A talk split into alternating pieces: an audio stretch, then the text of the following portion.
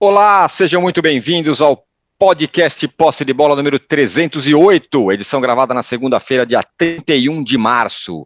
Eu sou Eduardo Tironi, já estou conectado com os meus amigos Arnaldo Ribeiro, Juca Kifuri, Mauro César Pereira e hoje com o convidado especialíssimo Kleber Machado. Hoje sim, o Palmeiras enfrenta o Água Santa no primeiro jogo da final do Paulista.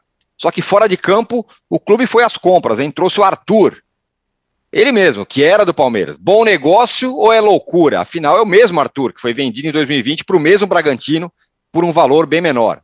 Enquanto isso, Corinthians e São Paulo seguem assim assim. O tricolor com dificuldade para renovar com o Luan, mostrando um balanço mais ou menos positivo, e o Corinthians com um balanço financeiro que, ao que parece, não será tão bonito assim, hein? Como vinha sendo vendido. E no Rio de Janeiro, uma grande baixa para o Flamengo na final contra o Fluminense. A Rascaeta está fora da decisão e também do primeiro jogo da, da Libertadores do Flamengo. Mas tem gente dizendo que essa pode ser uma oportunidade, hein? Do Vitor Pereira fazer do limão uma limonada. Fato é que, fora de campo, o Flamengo arrecadou mais de um bilhão no balanço que vai ser apresentado né, nesse mês de abril, é, se equivalendo a clubes europeus. É isso mesmo, o Flamengo entrando num nível europeu de arrecadação. E no Brasil tem mais finais, hein? Finais quentes por aí. Galo e América, Caxias e Grêmio no Sul, Fortaleza e Ceará. Escolha a sua e vamos em frente. É, nós já temos aqui uma enquete, hein, para quem está nos acompanhando ao vivo no YouTube. E a pergunta é a seguinte: qual treinador precisa vencer mais o estadual? É o Cudê para se firmar de vez no Atlético Mineiro? É o Diniz que afinal o que se fala do Diniz é que ele não vence títulos? É o Vitor Pereira para salvar sua pele? Ou é o Voivoda, que acaba de perder a terceira para o Ceará e tem um começo de ano esquisitão? Caiu fora da Libertadores, perdeu, caiu fora da Copa do Nordeste e a final do estadual agora pela frente. Então, portanto, quem precisa vencer mais no estadual? Dê aí o seu voto, nos deem likes também, e nos deem likes mesmo, porque hoje o convidado é muito especial. Kleber Machado, muito obrigado pela sua presença aqui. Que demais ter você no posse de uhum. bola. E você tem muito a dizer, né, da final do Paulista. Afinal, você vai ser o narrador na TV Record. E também fez aniversário essa, essa semana. Parabéns. Muito obrigado pela, pelo, pelo convite aceito. Obrigado, bom dia, Tirone, Mauro, Arnaldo, Juca.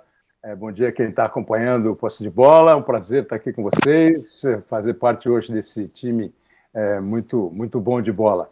É, vamos, vamos fazer, conseguimos acertar aí para fazer esses dois jogos entre Água Santa e Palmeiras, é, domingo em Barueri, depois na semana que vem no estádio do Palmeiras, no Allianz. É, o Campeonato Paulista, eu sei que os estaduais, e eu concordo que os estaduais precisariam minimamente de uma reconfiguração para que eles tenham um pouco mais de atratividade. Mas eu acho que quando chega a final, e os tempos, os anos vêm mostrando isso. Quando chega a final do campeonato, essa fase é decisiva do campeonato, o interesse do público é muito grande, as audiências acabam sendo muito grandes. É, tem a onda de você tirar uma brincadeira com o seu colega, com o seu amigo que torce para outro time, e numa final como essa, eu imagino quanta gente vai tentar beber dessa água santa que precisa, vai, vai ter trabalho para vencer o fortíssimo time do Palmeiras. É um prazer estar aqui com vocês. Muito obrigado. Eu fiquei tão emocionado com a presença do Kleber Machado que eu falei que hoje é segunda, e na verdade hoje é sexta. É Não, óbvio, eu, eu né? quase Sextou. saí, eu, eu quase saí do, do, do link e falei assim, pô, acho que eu estou no dia errado. pois é, falei, eu não, não, pessoal, eu não sexta... fiz aniversário ainda, Nem isso aconteceu, foi, voltamos no passado. Não, sexta-feira, sextou, pessoal, estou aqui, estamos aqui. Juca, o Palmeiras, que vai disputar aí, como disse o Cleber Machado, Água Santa, com narração dele na TV Record, portanto, todos convidados, todos convidados. Mas fora de campo, contratou de volta o Arthur. Negócio da China ou uma loucura, Juca? Bom, primeiro deixa eu saudar o Kleber, né? Você sabe que eu estava começando a minha carreira como jornalista, o Kleber já era um narrador importante, e eu tive a honra de dividir com ele é, as transmissões da TV Globo. Estou falando do ano de 1988. Né? Ele tinha, então, 25 para 26 anos. Eu estava com 19, 20. E tinha uma particularidade que eu sempre conto assim para os amigos e queria dividir né, com, o nosso, com o nosso público aqui do Posse de Bola. Ele, claro, maior, mais velho, importante, determinava, dizia assim para mim: eu te faço um desafio, menino. Eu quero ver, mesmo que fosse o jogo, sei lá, Palmeiras e Santos, São Paulo e Portuguesa, Bragantino e Palmeiras. Ele dizia para mim: quero ver você, de alguma maneira, inserir o nome do Corinthians na transmissão. E eu falava, mas por que o Corinthians? Ele dizia, não, porque eu gosto, porque eu quero, quero ver se você é capaz. Então eu tinha que, em algum momento na transmissão, fazer alguma referência, qualquer que fosse ao Corinthians. E eu fazia, religiosamente, porque é a tal história, né? É, quem, quem, quem, quem pode manda, quem não pode obedece. E eu obedeci a Kleber Machado, por quem tenho imenso carinho, imenso carinho. Quanto ao Arthur, olha, eu jamais entendi, principalmente depois que o Arthur voltou do Bahia, por que, que ele não ficou no Palmeiras. Não entendi. Agora, errou o Palmeiras ao se desfazer dele, vender o Bragantino? Errou, a meu ver, gravemente, para deixar o torcedor perplexo. Corrigiu? Corrigiu. Palmeiras pode cometer esse tipo de erro? O Palmeiras pode, porque tem bala para cometer.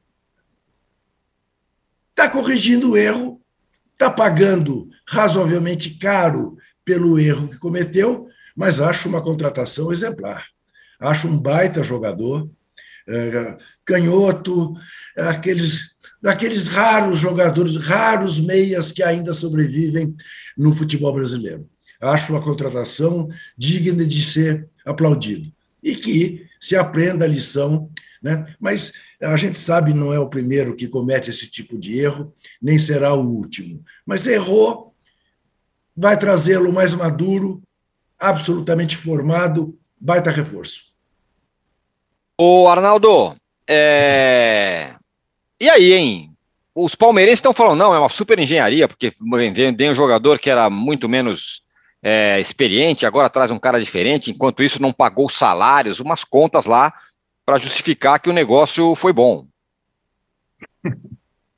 Bom, é assim, é, como jogador, é, até pelas questões da diferença do time titular do Palmeiras para o reserva, vem acontecendo durante os jogos, inclusive quando o Abel começa a substituir, ele vai ser bem útil.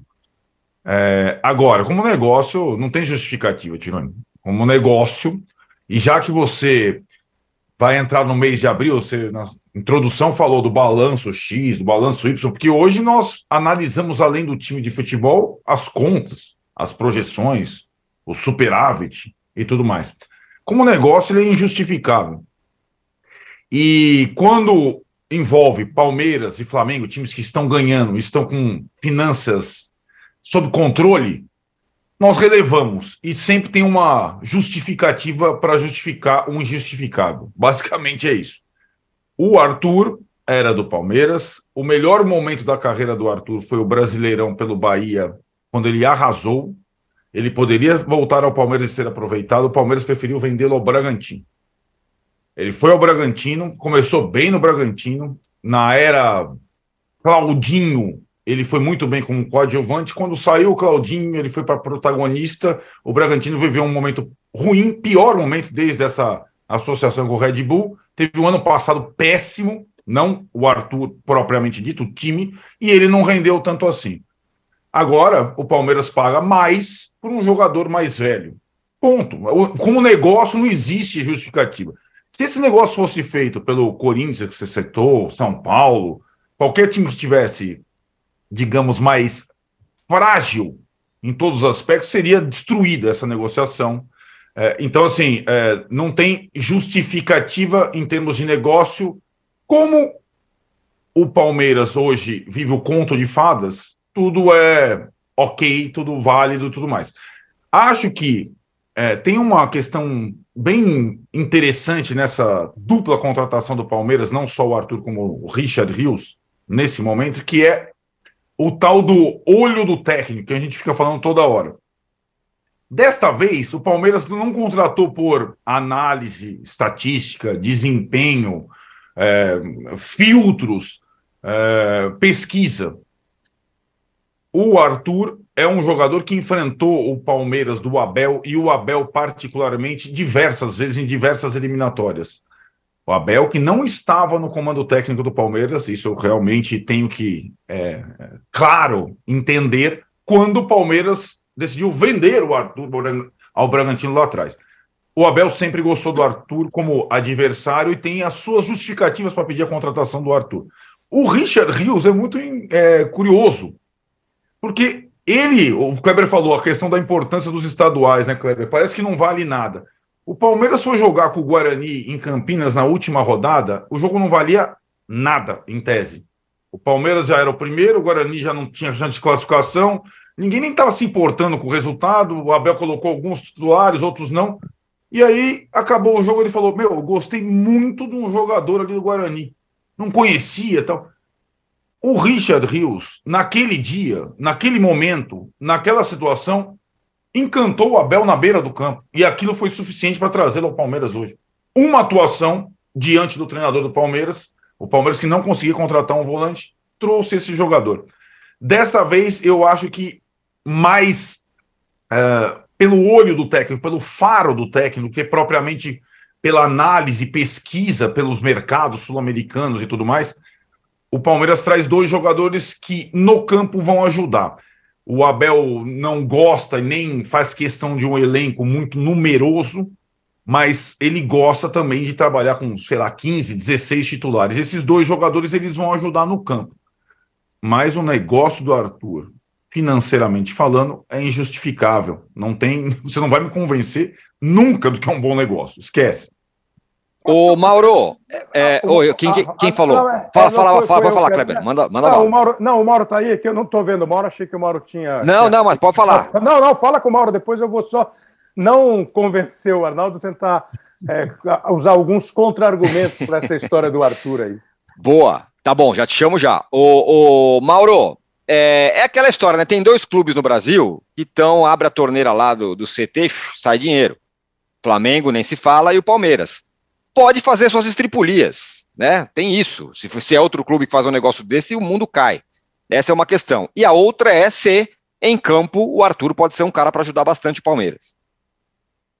Bem, primeiro é um abraço para o Kleber aí. Legal tê-lo aqui com a gente nessa manhã. Sucesso para ele nessa nova nova fase da sua carreira.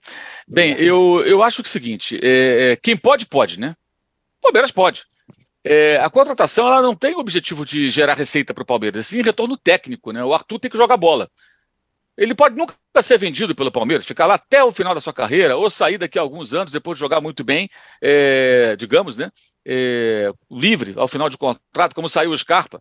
Né? O Scarpa não deu retorno financeiro para o Palmeiras, mas deu retorno técnico, ajudou a ganhar campeonato. E custou dinheiro, porque teve que fazer um acordo com o Fluminense, naquela confusão toda lá atrás. O Dudu renovou o contrato, dificilmente o Palmeiras vai arrecadar dinheiro na venda, do, do, na venda desse jogador. Mas o. Dudu foi o jogador mais importante do Palmeiras de 2015 para cá, participou de praticamente todas as conquistas, teve um rápido momento que ele foi para o Oriente Médio, voltou e, e Continua, jogou 38 partidas na, na campanha do brasileiro passado. Então, acho que assim, a venda na época não achei ruim, não. 6 milhões de euros para um jogador muito jovem, que você não sabe do que vai dar, e a contratação acontece, como o Arnaldo falou, com um jogador em baixa, ou seja, é uma certa aposta, que eu acho até razoável, de que ele vá retomar seu melhor futebol jogando num time mais competitivo, mais arrumado, porque o Bragantino do Barbieri no ano passado foi muito mal, muito mal. Vídeo eliminação em quarto lugar na Libertadores, campanha fraca no Brasileiro, é, não fez nada. Foi um time que caiu muito e está passando por, por, uma reformulação. É, então, acho que na época a vida foi boa, foi um dinheiro bom, um risco. O Real Madrid recomprou o Casemiro do Porto, porque pode. O Palmeiras também pode. Agora, é claro, como você falou, Tirando, ah, se outros clubes fazem isso, o mundo cai sim, porque são clubes endividados que não têm essa condição financeira que o Palmeiras possui. Então, acho que essa é uma diferença fundamental. O Palmeiras pode fazer isso. Aliás, vendeu o Danilo e vendeu o Hendrick por dinheiro assim, absurdo. O Hendrick pode chegar, dependendo de metas, né, a 60 milhões de euros. Se ele for bem no Palmeiras e bem na, lá no Real Madrid quando rumar para a Espanha. E o Danilo foi vendido por um valor significativo também, perto de 20 milhões, lá para o futebol inglês, para o Nottingham Forest. Ou seja, o Palmeiras ele, ele, entrou dinheiro. E eu não acredito muito nessa história também, é, é dessa visão aí do mercado do Palmeiras, de análise, porque o Palmeiras contratou de lá para cá o Atuesta, que era uma observação sensacional. Até agora não se justificou. O Merentiel, que já foi embora. O Navarro, que só faz gol naquele independente petroleiro horroroso que jogou com o Palmeiras ano passado na Libertadores. O, o, o Flaco Lopes, que era um jogador promissor, custou 10 milhões de dólares, segundo a imprensa argentina, e até hoje não justificou, embora até acho que possa conseguir. O Jailson, é um jogador comum, né? entre outros. O próprio Tabata foi um jogador que custou aí cerca de 6, 7 milhões, né? acho que 6 milhões e pouco de euros, e também não se firmou. Pode ser que se firme esse ano, tal, com essas mudanças, com a saída de alguns jogadores, como o próprio Scarpa, que foi para a Inglaterra. Então, acho que é, é, é, normal. Acho que não é uma contratação para fazer conta, para gerar um, um, lucro. É uma contratação para dar retorno técnico. E, de fato, o Abel Ferreira tem nada com isso. Ele não tinha chegado ao clube ainda quando o jogador foi negociado. Então, ele não participou, é, digamos, da decisão de negociá-lo com o Red Bull Bragantino. Eu acho, acho que é normal. Acho que o Palmeiras pode fazer isso. Ele tem condições de fazer isso. É, e, e mesmo que pague mais do que aquilo que arrecadou quando vendeu lá atrás. E eu acho que não contrata o mesmo jogador, contrata um jogador mais maduro. E se ele não tivesse dado certo? O Flamengo vendeu o Natan também para o Bragantino e também houve ali uma confusão, parecia que o Natan era o novo Aldair. Pode ser que amanhã ele venha a ser, mas não é ainda. E foi uma grana boa também. O risco existe. E o Bragantino faz isso, né? Ele contrata jogadores do São Paulo, do Inter, do Atlético Mineiro, do Flamengo, do Palmeiras, jovens, paga bem, são apostas. Essa foi certeira. O Claudinho e agora o, o, Arthur são as duas vendas significativas do Red Bull Bragantino, que poderia aproveitar esse dinheiro para contratar um goleiro, né? Está precisando de um goleiro. Não está na final do campeonato estadual, também porque tem um goleiro que falha com uma regularidade assustadora. Diga, Kleber, você queria Não, completar. É, mas é, é muito. Eu estava pensando muito na linha do que o Mauro falou agora. É, que, ah, só a questão do Rio, Arnaldo. Diz a lenda que um dia o São Paulo foi jogar com o, Bern... com o Marília, o São Paulo do Cilinho. E uhum. o Bernardo e o Bernardo começou a jogar e dava carrinho e ganhava disputa. Aí uma hora ele deu um carrinho e caiu perto do Cilinho. O, o Cilinho escolheu para assim: garoto, vai maneiro que eu já mandei te contratar. e, o Bernardo, e o Bernardo foi para o São Paulo. No caso do Arthur, eu, eu penso muito assim, semelhante ao, ao raciocínio do, do, Mauro, porque pensa, ó, se ele foi vendido por 6 e contratado agora por 10, não é isso? Mais ou menos, é, são 4 milhões. 6 e 8. 6 e 8. Então o Palmeiras está gastando 2 milhões de euros pelo Arthur. É, em 2020, quando o Arthur voltou do Bahia, eu também fiquei, achei estranho ele não ter continuado era o Luxemburgo, né, o técnico, e aquele Palmeiras de 2020 foi campeão paulista. E uhum. começou a caminhada para esses títulos é, que o Palmeiras conquistou depois da saída do Luxemburgo e da chegada do Abel. Talvez naquele instante o elenco do Palmeiras pudesse abrir mão do Arthur. Eu manteria o Arthur naquele momento, mas aí chega uma proposta de 6 milhões. Outro dia eu recebi um, uma informação das 10 maiores contratações do futebol brasileiro, transações internas. Três foram feitas pelo Red Bull Bragantino. O Praxedes, uhum. acho que o Arthur e o Elinho. Né? Uhum. É um tipo de investimento de um jogador que era tinha feito um grande campeonato no Bahia. Todos nós sabemos que às vezes você muda de clube e o teu desempenho não é o mesmo. O, o Bragantino fez uma proposta e o Palmeiras naquele instante entendeu que valia a pena. Hoje, além dessas vendas que o Palmeiras fez, que o Mauro citou, o Danilo, o Scarpa saiu de graça, o Hendrick. O Palmeiras não tem mais o Wesley. O Palmeiras deu uma mexida no elenco. O Palmeiras fez exatamente o que os grandes times do mundo fazem, e o Palmeiras tem feito. Você tem um elenco, uma base, e encontra um ou outro jogador que. Há, há um ano e meio, o Palmeiras deixou embora o William, deixou embora o Felipe Melo. Então o Palmeiras faz uma reestruturação, ela, ele reajusta o elenco. Nesse caso, ele está contratando um Arthur que nós cinco aqui, e tenho certeza que a torcida do Palmeiras e a torcida do futebol de uma maneira geral, todo mundo acha que o Palmeiras está contratando um bom jogador, que eventualmente pode substituir o Scarpa, num estilo diferente, mas com uma bola parada boa, que tem velocidade para substituir o Wesley, que tem drible, que faz gol. Então, assim, a questão é, monetária, econômica da transação, acho que o Palmeiras não gastou uma fortuna em comparação ao que vendeu e ao que comprou. Acho que o Palmeiras tem recursos econômicos para fazer isso. Agora, se a contratação vai dar certo, se o Arthur vai entrar, vai arrebentar, isso aí nem o Arthur consegue garantir. Mas eu não vejo esse absurdo. Eu acho que o Palmeiras não. não ficou com um buraco no seu orçamento porque contratou o Arthur, e o Palmeiras, tecnicamente, contratou um jogador que pode acrescentar a esse elenco. O Hendrick ainda não é um titular absoluto.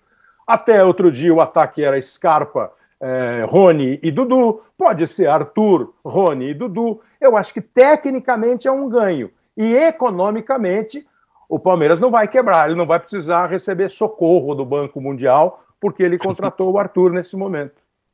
E ainda dá uma sinalizada para os outros. Ó, nós estamos aqui contratando, viu? Enquanto vocês estão aí, ninguém contrata ninguém, nós estamos aqui ou, contratando. Ou para a comunidade mesmo, né? Porque estava. Ou mesmo para a comunidade inteira, né? Para o palmeirense é. que quer, quer contratação. No fim das contas, se você olhar assim, a, a, de, dessa janelinha de agora, contratação mais impactante foi, foi a do Arthur. É o, é o Messi? Não, não é, mas é a contratação mais graúda. E, e, Ô, ainda Juca... mais no nosso mercado, né, Tirani? Exatamente. que nós temos aqui. Ele é o cara que é destaque no brasileiro, é destaque no estadual, Perfeito. ele é o destaque. Então, ele contratou uma estrela do nosso cenário.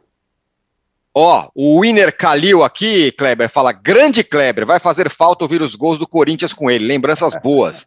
A, me, o melhor, a melhor de 2012. Abraços e um vai Corinthians. Boa, é, e também o, o. Tem outra mensagem aqui falando do Kleber aqui. Pera aí que eu já vou pegar.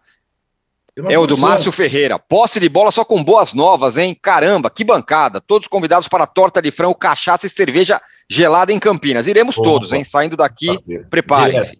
Mas precisamos e pensar Danilo... na volta, precisamos pensar na volta. Isso. E o Danilo Gomes fala: partiu Rogério, pé direito na bola, passou pela barreira. Gol! Grande Kleber, para sempre na história do São Paulo. Bom programa, gênios. Então tá aí a galera é, gostando muito da sua presença aqui, viu, Kleber? Muito legal. Obrigado, obrigado. Ô, Juca, o que não foi muito legal e se esperava melhor, já que a gente está falando em grana, foi o balanço do Corinthians, hein? O nosso aqui, o nosso blogueiro do UOL, o Samir Carvalho, mostrou é, com exclusividade números desse balanço. A dívida está em 910,5 milhões. O Duílio vem falando que a meta dele é zerar a dívida e tal. Porém, em um ano baixou 0,2% apenas. Que surpresa, hein, âncora? Mas que surpresa, rapaz! Olha só, quem diria? Ô, âncora, eu tenho dito, repetido e vou falar mais uma vez, com receio de me tornar cansativo.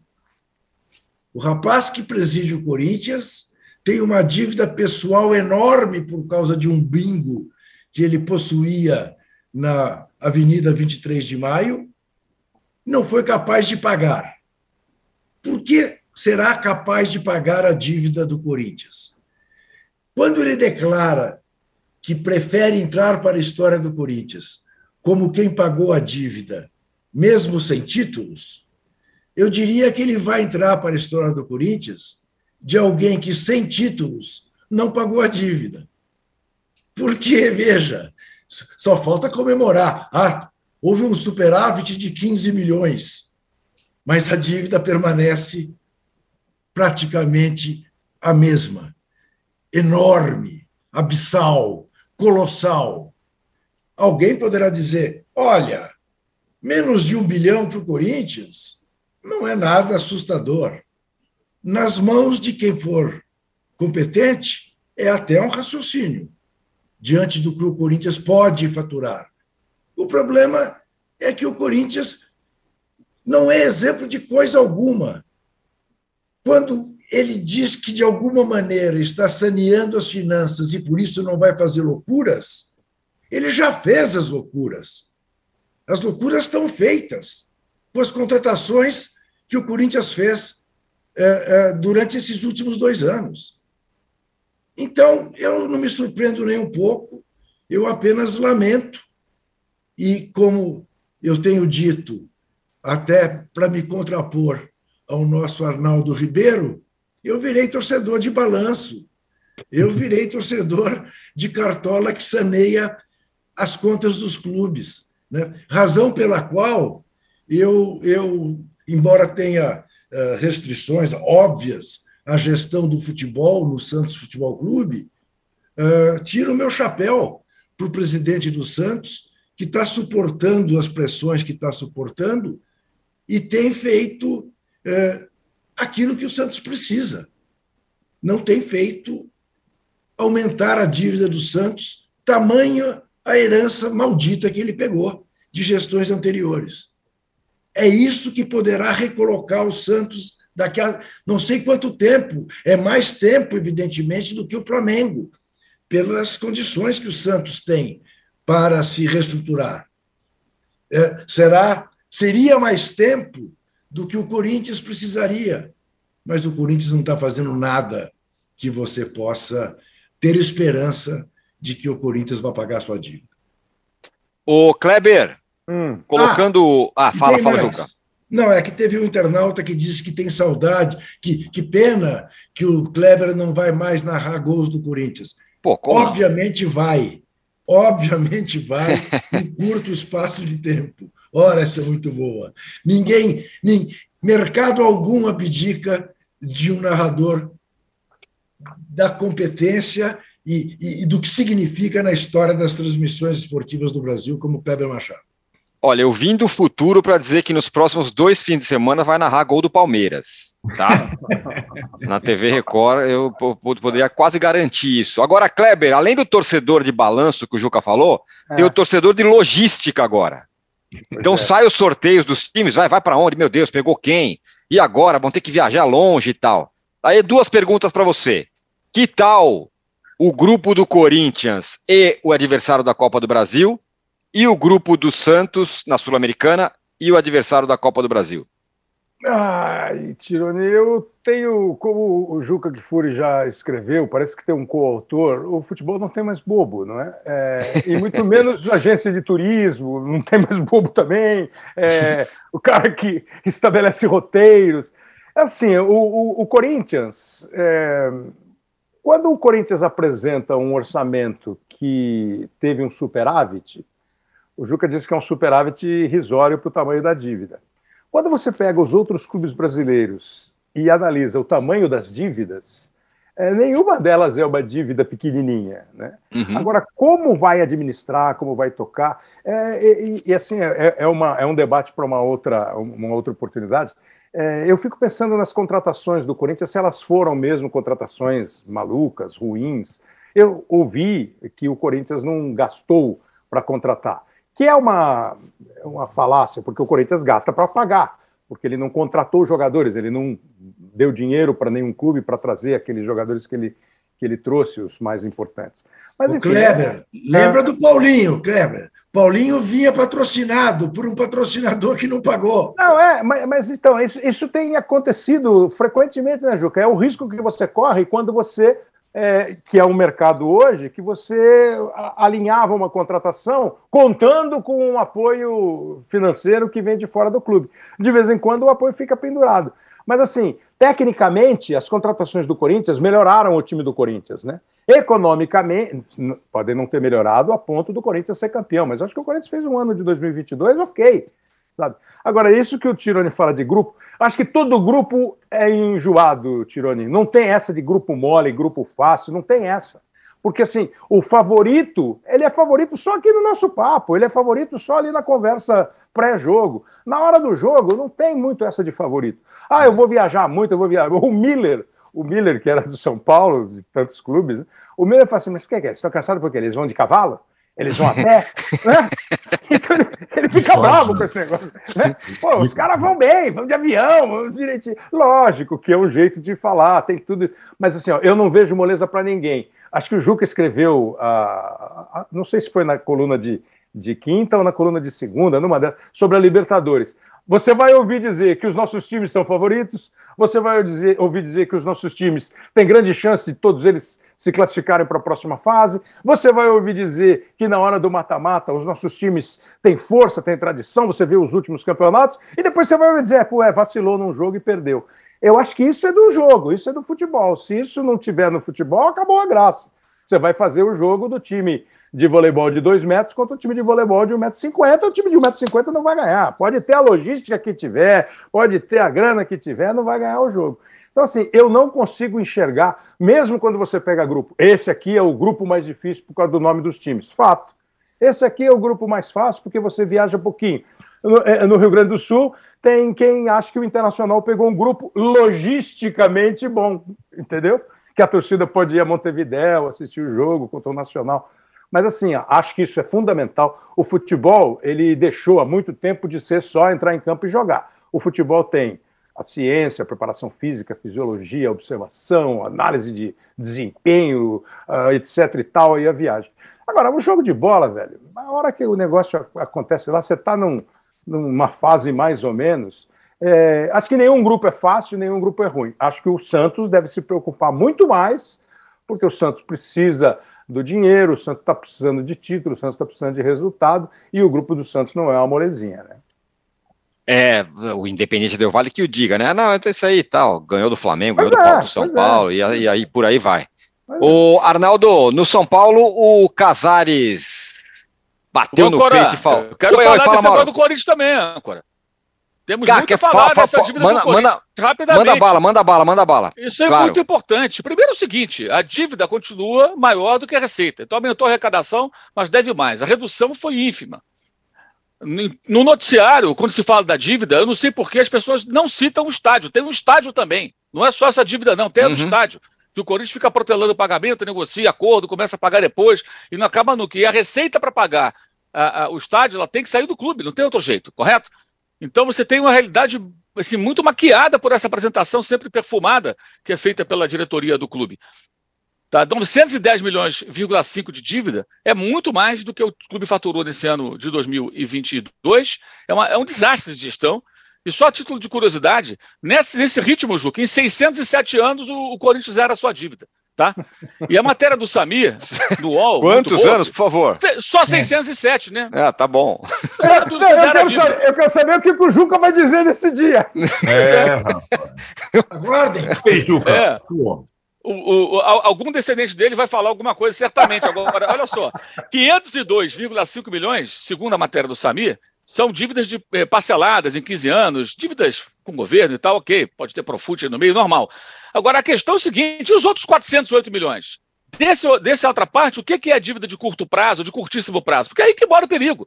Quando claro. você tem uma dívida colossal, e você tem que pagar isso em poucos meses. Então, é, é um ciclo vicioso que não sai do lugar.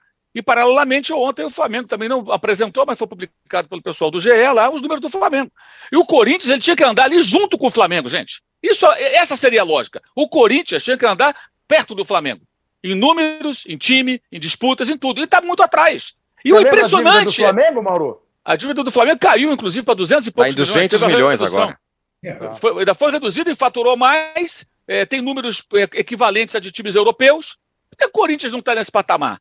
Porque é mal gerido. É uma coisa tão óbvia, gente, tão óbvia. E o que me impressiona é a quantidade de torcedores do Corinthians que cai nessa conversa. Os caras acreditam que não, vai ter gente olhando para esses números como algo positivo. Gente, é só fazer uma conta básica. É, é assustador o que fazem com o clube. Eu fico realmente estarrecido. Não consigo achar isso normal. Boa. Boa. O, o Arnaldo, Diga. Quem mandou lá, bateu no peito e falou: não, superávit, veja bem, nossa dívida é menor do que um, um ano de, de, de, receita e blá blá blá e tal. É, foi o Júlio, o Júlio Casares com o balanço que será apresentado do São Paulo. Quando ele ia apresentar essa história, já estava anunciando que ia acontecer, o salário apareceu a história que o São Paulo estava devendo direito de imagem para todo mundo aí. Né, o que a, a, é. o discurso ele esfarelou em algumas horas. E agora ainda tem o rolo do Luan, que talvez não renove, não quer renovar, enfim. Bom, rolo é que não falta. Inclusive, teve também a comemoração logística, já que o Kleber falou, do sorteio da Copa do Brasil, porque Itu é logo ali, dá para ir Isso. a cavalo. e a inauguração da Praça de Alimentação Júlio Casares. Isso. Então, Kleber, a gente fala para o Miller que dá para ir a cavalo para Itu. só, só uma questão, assim, é, de, como vocês falaram, é, viera debate para outras vezes, para mesa de bar e tudo mais. Quando a gente fala que um clube pode, então, tudo bem, pode contratar. Eu lembro que o Corinthians podia contratar o Alexandre Pato por 15 milhões de euros à época. Podia. Mas não era razoável. E hoje nós estamos vendo o Corinthians agora. Na época podia, tá, tudo bem. Então, contratar um jogador pelo preço que ele não vale ou recontratar não é bom em nenhuma circunstância. Só esse meu argumento. Pode ser o Corinthians, Flamengo, Palmeiras, São Paulo e tudo mais.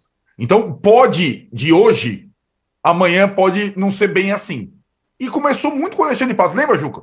Corinthians pode Isso contratar mesmo. um jogador por dois dígitos. Não pode, nenhum clube brasileiro pode.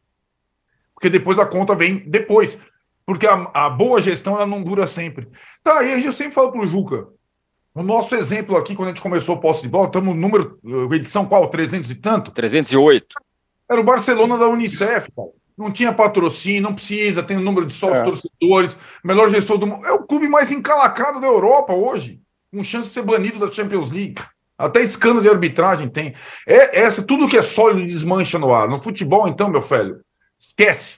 O São Paulo, então, o, o superávit do São Paulo, é um clube que tem estádio particular, dois centros de treinamento e vende mais de um jogador por ano para a Europa da base, ou quando não vende, o outro clube vende, como foi o Ajax para o Manchester United no caso do Anthony, vai ter superávit, né, Tinone? E o estádio está sempre cheio agora, tem o metrô, não tem como não ter superávit. Então não é nenhum mérito. Agora, é, é, não deixa de ser simbólico, como você falou. O clube tem superávit, mas deve para os seus jogadores. É, tem superávit, mas é, tá, o Atlético Goianiense está reclamando porque não recebeu ainda do Wellington Rato. O clube do Caleri está tá reclamando que ainda não recebeu. Então, é, superávit com fama de caloteiro não casam, né? Alguma coisa ali não, não conversa. Tem outra coisa, gente, além do logística, do torcedor de balanço, tem o tal do fluxo de caixa, Kleber. Os três primeiros anos, fluxo de caixa, por conta do fluxo de caixa, o São Paulo está devendo direitos demais aos seus jogadores e atrasou do Rato e atrasou do Caleri. Lá... Então, o São Paulo tem zilhões de problemas. Eu ouvi outro dia do São Paulo um mantra, Tirone, 45. Não é o um número partidário, não. Já foi. 45, 45 pontos. 45 pontos no Campeonato Brasileiro. Essa é a meta orçamentária para o São Paulo. Eu, Fala, queria, eu queria acrescentar dois comentários ao seu. Diga, o primeiro, o primeiro deles é uma informação de cultura. Futebol é cultura, você sabe. Essa belíssima frase do Arnaldo, tudo que é sólido se desmancha no ar, é o título de um livro imperdível que eu recomendo vivamente, de um autor americano chamado Marshall Berman. Tudo que é sólido se desmancha. Ele faz uma análise de grandes autores da história da humanidade e tudo mais, e vai mostrando como as coisas que pareciam absolutamente determinadas acabam não acontecendo como se supunha. Isso é uma coisa. De fluxo de caixa, eu não entendo nada, mas eu fico estarrecido ao saber que o São Paulo recebeu cinco mil e tantos ingressos uhum. de graça para o show do Coldplay no Morumbi, e em vez de vender esses ingressos durante todos os oito dias que houve show, ou seis dias, sete dias, que renderia seis vezes mais do que o aluguel do estádio, que foi de seis milhões de reais, o senhor presidente do clube, com olhos para as próximas eleições, doou é. esses ingressos para conselheiros e amigos de conselheiros. Sim. E aí, e aí é a generosidade com o chapéu alheio porque o São Paulo Futebol Clube não é do senhor presidente do São Paulo. É estarrecedor que o São Paulo, nessas circunstâncias, tenha cometido tamanha bondade. E vamos combinar que show do Coldplay é o que não faltou, né? Os caras davam dá, medo de abrir a sala da sua casa e o Coldplay está tocando lá, porque eles estão aí há uns três meses Isso. no Brasil. Ô, Mauro, Gramado ficou bom, Tirone. Pela... Grama... Ficou bom. Gramado ficou bom. Parece que ficou bom, depois de ter sido arrancado. Mauro, teve uma notícia péssima para o Flamengo, em compensação teve outra excelente. A péssima, o Arrascaeta está fora da final, está fora do primeiro jogo da, da Libertadores. A excelente, a arrecadação, o balanço financeiro, já que estamos falando de balanço, de mais de um bilhão, e o Flamengo agora está no patamar ali de clubes europeus, Valência, Ajax, é uma coisa absolutamente impensável para um clube da América do Sul há pouquíssimo tempo atrás. É, assim, as duas eram mais ou menos esperadas, né? Porque essa situação da Arrascaeta não é de hoje, o jogador. É, bem, eu defendo a parada do Arrascaeta há muito tempo. Para, recupera e volta em condições. Né? Quanto tempo vai levar? Não importa. Paciência. Quando o jogador sofre uma lesão grave, como o caso do Bruno Henrique, que deve voltar agora em abril, é... você não dá obrigado a parar? Então precisa o cara arrebentar o joelho, quebrar a perna, parar. Não, tem um problema no público, tem uma situação que não tem solução, para, cura o jogador e depois volta em condições. Só que nessa maluquice que é o Flamengo, né, em que as pessoas acham que tudo vai se resolver no estalar de dedos, o time vai jogar como música porque trocou de técnico e chegou o Mago Merlin com a varinha de condão e tudo vai ficar plim, maravilhosamente bem, vai jogar melhor do que 2019. Não dá para tirar o cara do jogo. Né? Ele mesmo jogou, é, disse recentemente que estava bem da parte clínica mas voltou a ter problemas do pubis, é o que tudo indica. Aí tem agora essa lesão muscular, essa lesão muscular que alguns é, dizem que pode ter, eh, ter, relação com o pubis, mas pode. Pode não significa também que, que, que, tenha sido. Pode ser uma lesão muscular que o jogador machuca também. Enfim, é, no próprio jogo, depois do jogo contra o Vasco, o, o técnico ainda disse que, que admitiu, né, que conversou com o jogador, ele foi para o jogo pela relevância que esses jogos do Carioca é, ganhou por conta de toda essa pressão. Então você tem que parar, não tem jeito, vai ter que parar, não só agora esses três jogos, mas vai ficar mais tempo fora, vai voltar em maio, parece. Então, vai ter que ficar um tempo. Tem bastante jogadores, tem, tem várias opções. O Arrascaeta é um jogador acima da média, mas o Flamengo tem um elenco muito farto. Ele tem opções ali, dá para montar um time bom, bastante competitivo para enfrentar o Fluminense e o glorioso Alcas na quarta-feira lá na, na, na, cidade de Quito. Né? Então, essa situação. E o interessante é que o Flamengo já sabia, desde o dia da contusão, que ele não ia jogar durante um bom tempo. E dessa vez o glorioso X9 não entrou em ação é, é, a, a, informação foi guardada até agora, o que eu acho que não muda muita coisa, porque o Fernando Diniz é, certamente trabalhou o Fluminense com é, para enfrentar o Flamengo com ou sem, ou sem o uruguaio, porque é, até então ele era uma dúvida, né? E ele não sabe quem vai jogar no lugar. Isso, essa é a arma que pode usar o Vitor Pereira se o X9 não entrar em ação, né, que é tentar surpreendê-lo de novo com alguma escalação diferente, como fez no último Fla-Flu no primeiro tempo. No segundo tempo o Flamengo caiu muito de rendimento, o jogo mudou bastante, o Fluminense também melhorou com as mexidas do seu treinador. E sobre o balanço, né, é, é também era esperado. Né? Agora, tem alguns números da matéria que foi publicada ontem pelos colegas lá do, G, do GE, é, que, são, que são realmente interessantes, como você falou, que essa questão, tem um levantamento da Deloitte, né, do, dos 30, dos clubes com as 30 maiores receitas, né, e o Flamengo apareceria ali no 26º lugar. É, esse levantamento só tem clubes das cinco ligas mais importantes, né, é, Alemanha, Itália, França, Inglaterra e Espanha, e tem dois intrusos ali, que são o Benfica e o Ajax. O Flamengo apareceria entre o Benfica, que é o 24 e o Ajax, 28 Então é um faturamento é, de patamar europeu é, num, de um clube que fatura em reais, exceto quando vende jogadores para o futebol internacional, e aí recebe em euros, né, na, na, conversão, claro, naturalmente. Então é realmente mais uma. Agora, na, tem uma entrevista dentro dessa matéria deles, do, do GE, que aparece o que? O diretor financeiro do Flamengo, que é um profissional. Como o Flamengo teve lá atrás o Paulo Dutra, que já citei aqui, que muita gente falava, ah, o dirigente não, quem administrava era um profissional. Lá atrás, esse cara já mudou de empresa, está aí no mercado, é um executivo que é do ramo, é um cara que foi contratado para isso. E aí muito se fala do futebol ter uma gestão profissional, que é a grande discussão do Flamengo hoje. O Flamengo tem profissionais, mas a gestão nem sempre parece ser profissional, ela comete muitos erros de fato. E aí você vê que o Flamengo, com esse faturamento, mesmo errando tanto, consegue ser campeão. É o campeão da Copa do Brasil, o campeão da Libertadores. Por quê? Porque tem muita grana, quando você contratar muitos jogadores, errando, acertando, acaba tendo uma margem muito grande para errar. E ainda assim consegue resultados. Né? Teve o ano 2021, que foi só campeão carioca, mas você pega na média, né? o Flamengo toca de técnico, manda embora, paga multa, tudo, e vira e mexe feliz com o título, porque a diferença é muito grande.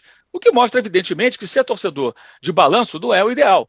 Você tem que torcer pelo seu time, mas olhar para o balanço é fundamental. Prestar atenção nas dívidas do clube, ou na arrecadação, ou como ele é fundamental. Não estamos nos anos 70, quando o futebol vivia basicamente a arrecadação de, de, da bilheteria. Não tinha propaganda na camisa, é, ou venda de jogador, né? Não tinha sócio torcedor, não tinha, não tinha direitos de televisão, não se pagava. Só lá no final dos anos 70 que o Márcio Braga, na presidência do Flamengo, começou a questionar o fato das televisões mostrarem os jogos e os clubes não recebiam. E aí acontece uma grande revolução. Então não estamos mais nos anos 70, gente. Estamos em 2023. É, é o torcedor hoje tem acesso à informação. Então ele precisa estar atento. Então tem muito rubro comemorando isso, porque o torcedor já sacou o seguinte: o meu clube tem dinheiro, os caras podem até errar, mas alguma coisa eu posso beliscar sempre, porque eu tenho bons jogadores no meu time. É isso. É o Exato. básico. É o básico. Exatamente. Agora, os números realmente são impressionantes é, e mostram que é uma continuidade também, mas é, no futebol o Flamengo continua cometendo muitos erros, embora eu acho que, que para o jogo, para essas finais agora, a lógica, a ausência da Rascaeta pesa, mas não justificará se o Flamengo fizer um mau jogo ou maus jogos. O Flamengo tem que é. fazer bons jogos com ou sem o uruguaio. Aliás, quando ele saiu, o time melhorou e, e conseguiu a vitória sobre o Vasco na partida mais recente, porque ele estava machucado e quem entrou em seu lugar, que foi o Matheus França, entrou em condições muito melhores e foi decisivo para o time é. vencer aquela partida. o Roberto Assaf que costumava dizer, né? Houve um tempo em que o Flamengo pagava o 13 terceiro do clube inteiro e dos jogadores com o baile do vermelho e preto, que acontecia lá, tinha arrecadação do baile, pagava o 13 terceiro da galera toda. O Kleber, do outro lado dessa final, tem o Fluminense. O Fluminense do Diniz, que talvez seja um dos times mais discutidos do Brasil, o treinador mais discutido. É bom, é ruim, ganha, não ganha, é legal, não é legal, quer no seu time, não quer Tá aí o Fluminense do, do Diniz com a grande chance de, enfim, conquistar um título. É, essa frase do Asaf, se eu, tô, se eu não estiver enganado, o baile do vermelho e preto é o baile de carnaval, né? Então pagava com atraso. É verdade, exato, pagava, pagava com atraso, pagava com atraso. É isso mesmo. É isso mesmo. Chegava com atraso. Ainda mais, né, Kleber? Ainda mais quando o carnaval caía em março, né? Isso, isso, aí. É, eu acho que foi pensando nesse balanço que o, que o, o Francis É dos anos 70, dos anos 70. Se o carnaval cair em abril, porra, aí os caras estão quebrados. oh, oh, eu acho que toda a discussão que o, que o Fernando Diniz provoca, eu acho muito saudável para ele e para o futebol. É, eu, eu, lamento muito, assim, eu estava ouvindo vocês falando dessas questões financeiras, e aí tem algumas questões que são assim fundamentais que o, o Mauro tocou agora um dirigente nem sempre ele é um especialista na gestão de uma empresa e de um clube, mas quando ele consegue trazer um, um profissional que vai fazer esse trabalho e aí o cara não precisa ficar famoso, popular, dar entrevista, ele vai provocar de uma maneira ou de outra, mais lentamente ou mais rapidamente, ele vai provocar esse efeito. Você escorrega, você comete um outro deslize, mas você consegue de tal maneira montar uma estrutura que uma hora você dá uma beliscadinha no título, você chega numa final.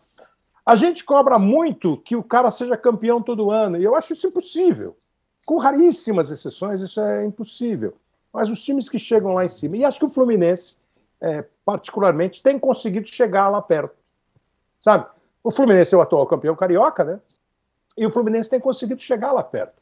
O Fluminense, é, eu não sei se a situação financeira do Fluminense é confortável ou não, não deve ser. Aparentemente, o presidente do Fluminense é um cara centrado, que vai cometer as aleivosias dele, mas ele parece ser um cara centrado. E no campo, eu sei que o Fernando Diniz causa discussão, não sei, é, acho que aqui o Arnaldo acho que parece que tem é, é, é fã-clube, né? Fã-clube. Isso. Fã-clube número 4. Sempre eu na pauta, sempre na pauta, Fernando. Eu sou, eu sou admirador do trabalho do Fernando Diniz.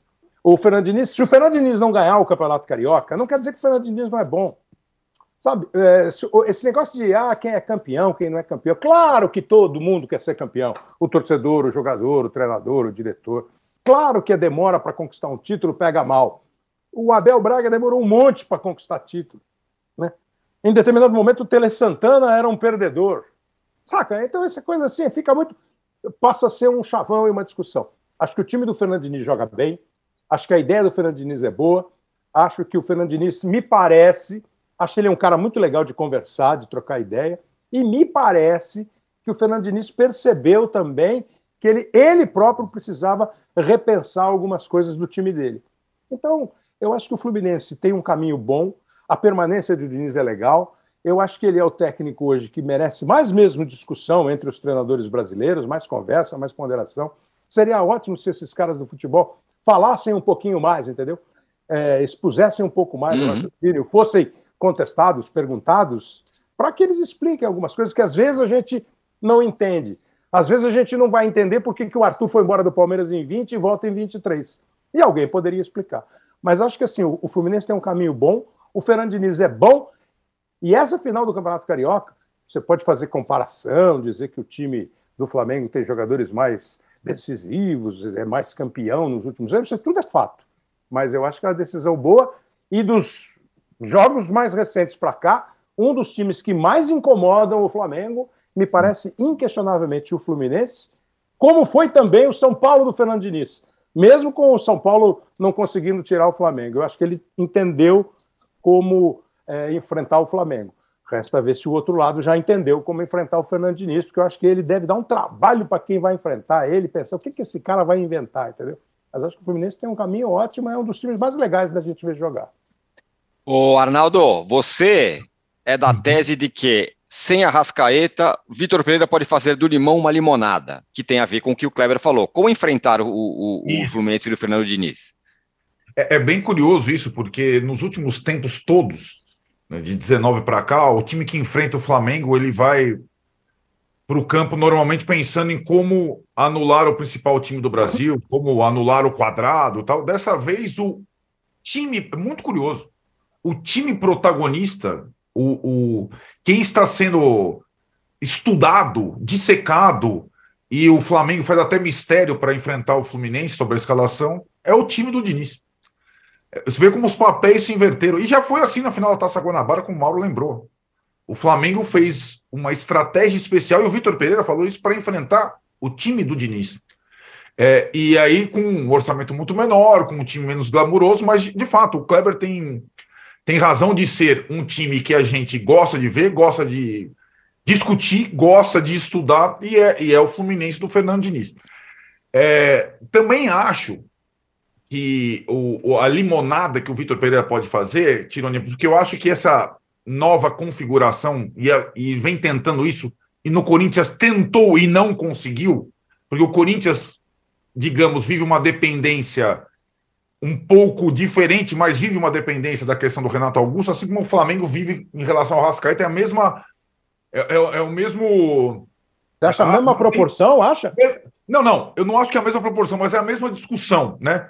Renato Augusto não tem substituto, a Rascaeta não tem substituto. Não tem mesmo. São jogadores muito específicos e tudo mais. Agora, você pode encontrar uma forma de viver sem um e outro, jogar de uma forma diferente. E acho que é isso que o Vitor Pereira tem procurado no Flamengo, tornar o time menos dependente dos jogadores decisivos. Não é, não é certeza, acho que é até pouco provável que o substituto do Arrascaeta seja o Everton Ribeiro. É capaz o Everton Ribeiro ficar no banco mesmo sem o Arrascaeta e ele colocar um jogador mais jovem, mais vigoroso, como o Matheus França. Então o Vitor Pereira está tentando fazer um Flamengo menos dependente, o que não, pode, não é necessariamente ruim. E talvez seja mais eficaz para o Fernando, para enfrentar o time do Fernando Diniz. Eu só acho assim, eu também acho, eu concordo com o Kleber, não é por conta de um eventual insucesso, não vou falar a palavra fracasso, porque Fla-Flu não tem fracasso.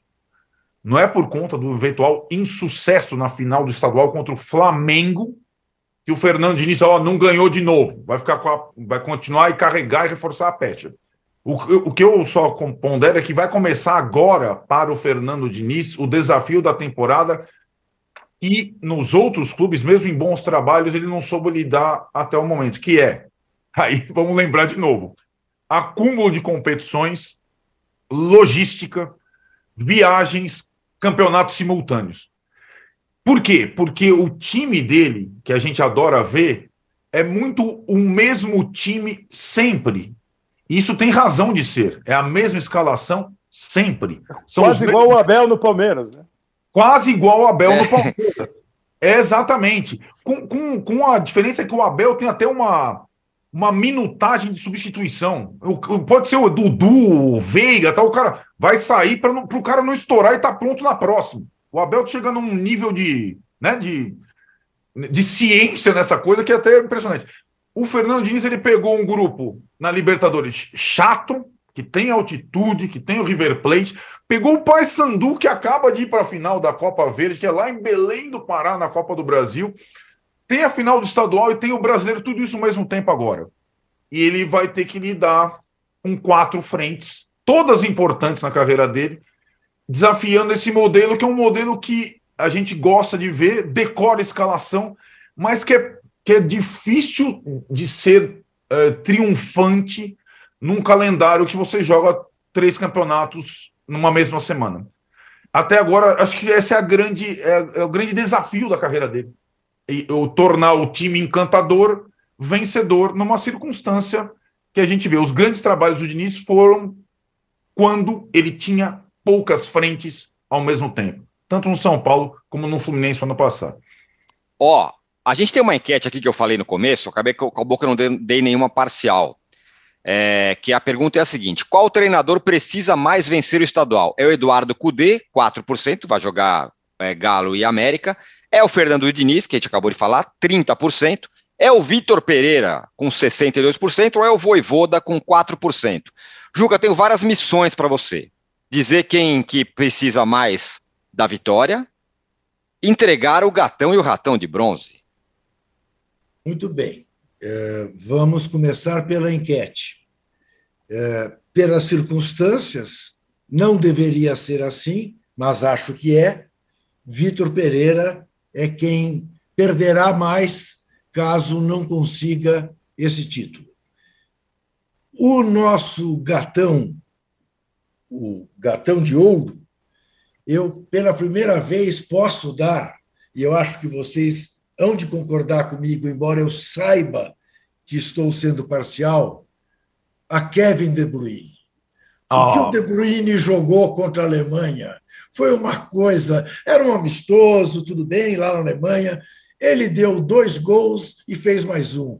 E a Bélgica, que não ganhava da Alemanha desde 50 e picos, ganhou da Alemanha. Nova geração belga, mais forte, mais vigorosa. Mais forte, mais 3 mais... a 2, com uma exibição primorosa desse cara, que eu repito, se mandar, se me dissessem hoje, você tem um jogador para contratar para o seu time, quem você contrataria? Eu contrataria Kevin De Bruyne, apesar de Lionel Messi. É que ele é mais moço, né? Muito bem. Então, para ele, o gatão de ouro. Ah, com menção dourada também ao Ceará Esporte Clube, que afinal está na final da Copa do Nordeste ganhou pela terceira vez do Fortaleza, sabendo que tem um time inferior, sabe? mas é, não é pouca coisa que o Ceará conseguiu. E este ratão de bronze é, de certa maneira, também uma homenagem a Kleber Machado, grande narrador de Fórmula 1. Poderia ser um capacete de latão e não um ratão de bronze ao receptador de joias, de valores valiosos. Nelson Piquet. Que coisa! Como se joga fora uma biografia Nelson Piquet. Até segunda-feira, Kleber Machado, foi um prazer inenarrável ter você aqui conosco neste posse de bola.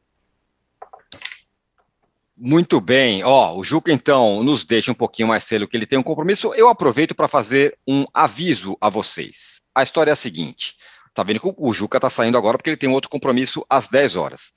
E aí muita gente perguntando: cadê o PVC? Onde está o PVC? Cadê o PVC? O PVC tem um problema de agenda para participar do posse de bola.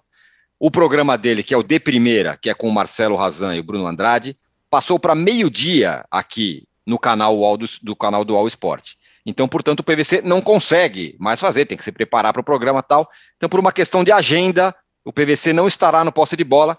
E o nosso é, substituto, hoje muito bem substituído, e pô, dá nem para. Podemos é, exaltar demais o Kleber Machado, mas o, o, o cara que vai substituir às sextas-feiras o PVC, será o nosso quinto elemento, vai ser o José Trajano, que já é nosso companheiro às segunda-feiras. Então é isso. O PVC tem uma questão de agenda, não poderá fazer mais o posse de bola.